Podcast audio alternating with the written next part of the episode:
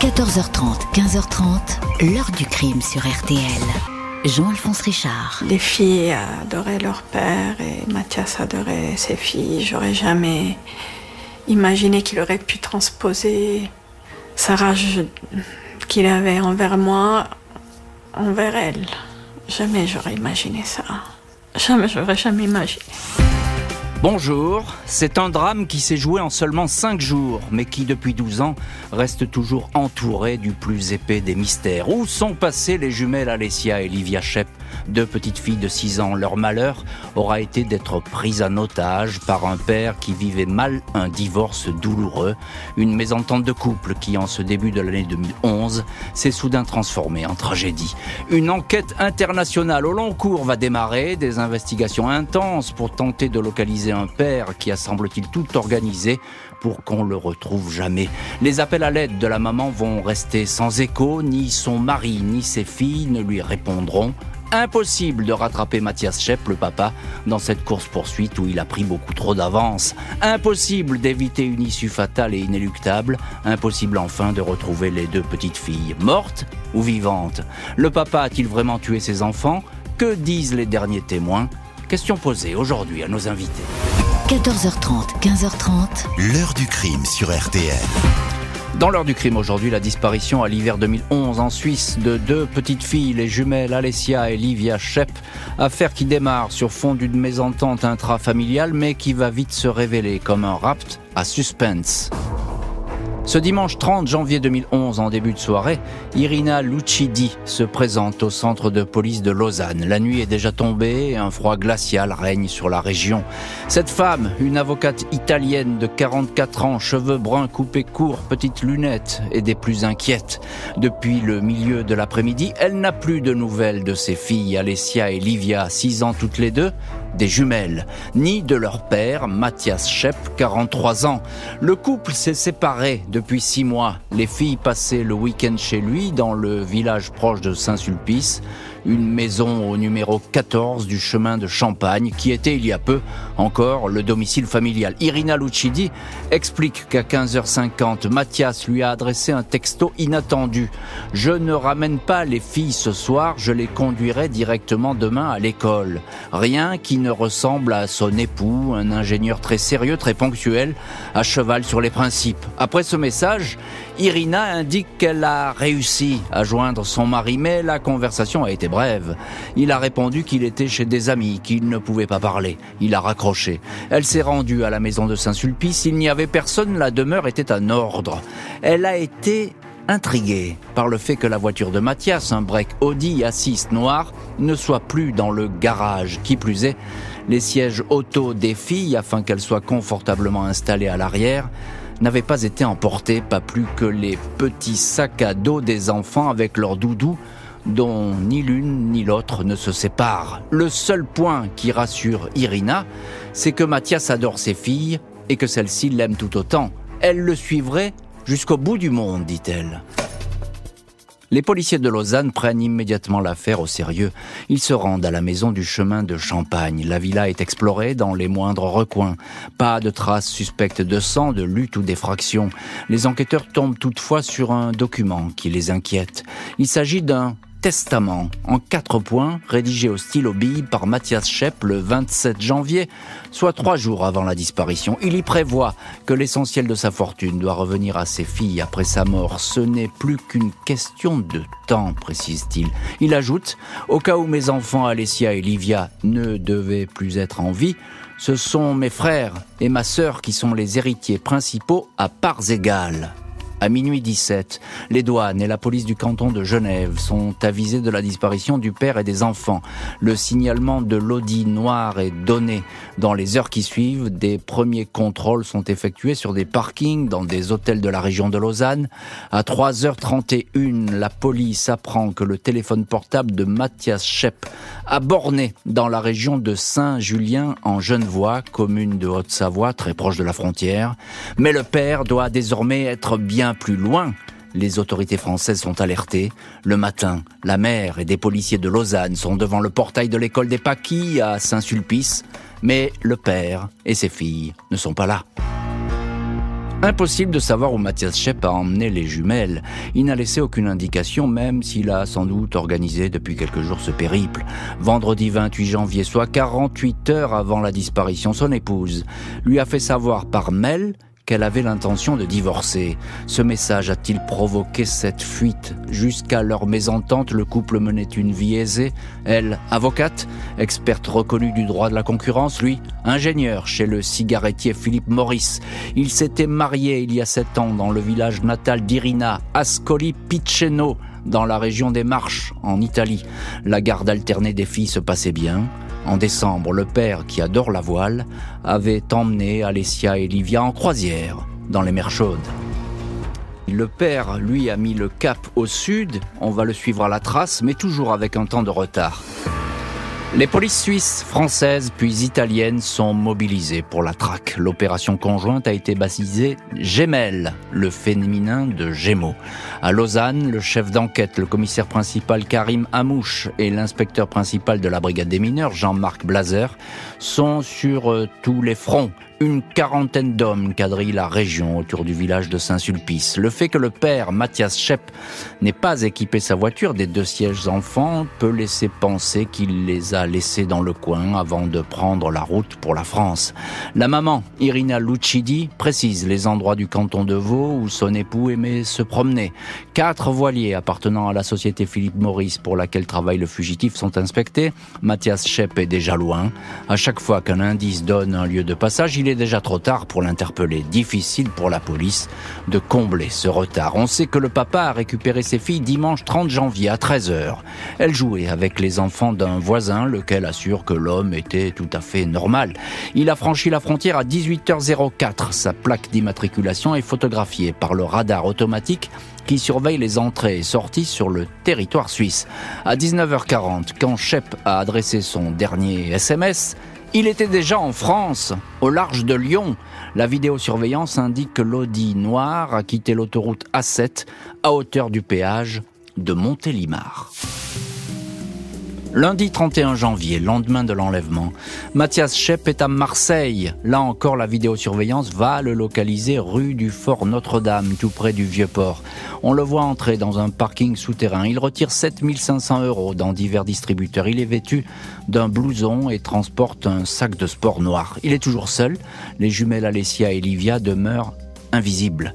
Les policiers français ne sont saisis que depuis quelques heures de l'enquête. Ils ignorent alors que ce même lundi, à 19h30, Mathias Schepp a embarqué à bord du cargo mixte le Scandola, destination Propriano en Corse, 138 passagers enregistrés. Il a acheté un aller simple pour trois passagers. Il occupe la cabine 211. Sa voiture est à bord.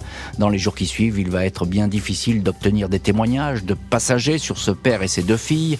Beaucoup n'ont aucun souvenir des enfants, d'autres croient les avoir aperçus en train de jouer sur l'air de jeu du navire, mais rien de certain. La chance ne va pas jouer en faveur des enquêteurs puisque lors de ce trajet, le système de vidéosurveillance du bateau est tombé en panne. On va ensuite apprendre qu'après une nuit de traversée, Mathias Schepp a passé une seule journée en Corse, mardi 1er février au soir. Il a quitté l'île à bord d'un navire de la Corsica Ferries à destination de Toulon, un aller simple pour une seule personne et un véhicule. Mercredi 2 février, alors que le filet policier se resserre, Mathias Schepp demeure introuvable. Impossible de savoir quelle direction il a pu prendre et surtout où se trouver Alessia et Livia. Jeudi 3 février au soir, cinq jours après la disparition, les carabiniers de Cerignola, petite ville des Pouilles, en Italie, signalent le suicide d'un homme qui pourrait être l'ingénieur suisse recherché. Mathias Schepp s'est jeté sous un train, l'Eurocity Milan-Bari. Son Audi noir est stationné sur le parking de la gare. Aucune trace des petites filles. À midi, Schepp avait déjeuné seul dans une pizzeria à Naples, à 200 km de là. Irina Lucidi, la maman, va dès lors commencer à recevoir à Lausanne une dizaine de lettres et cartes postales écrites par son époux, postées à la Valette-sur-Var, en France, ce mot « Je suis complètement fou, malade, je n'y arrive plus. Tout ce que je voulais, c'était une famille. Au revoir pour toujours, il n'y a plus rien à faire. » Sept courriers postés depuis l'Italie dans la boîte aux lettres de la gare de Cerignola et retrouvé ce dernier envoi. « Mes chers, je voulais mourir avec elle, mais il en est allé autrement. Je serai le dernier à mourir. Les fillettes reposent en paix, elles n'ont pas souffert, elles sont tranquilles dans un lieu paisible. La priorité est effectivement de retrouver les jumelles. Peut-être sont-elles encore vivantes.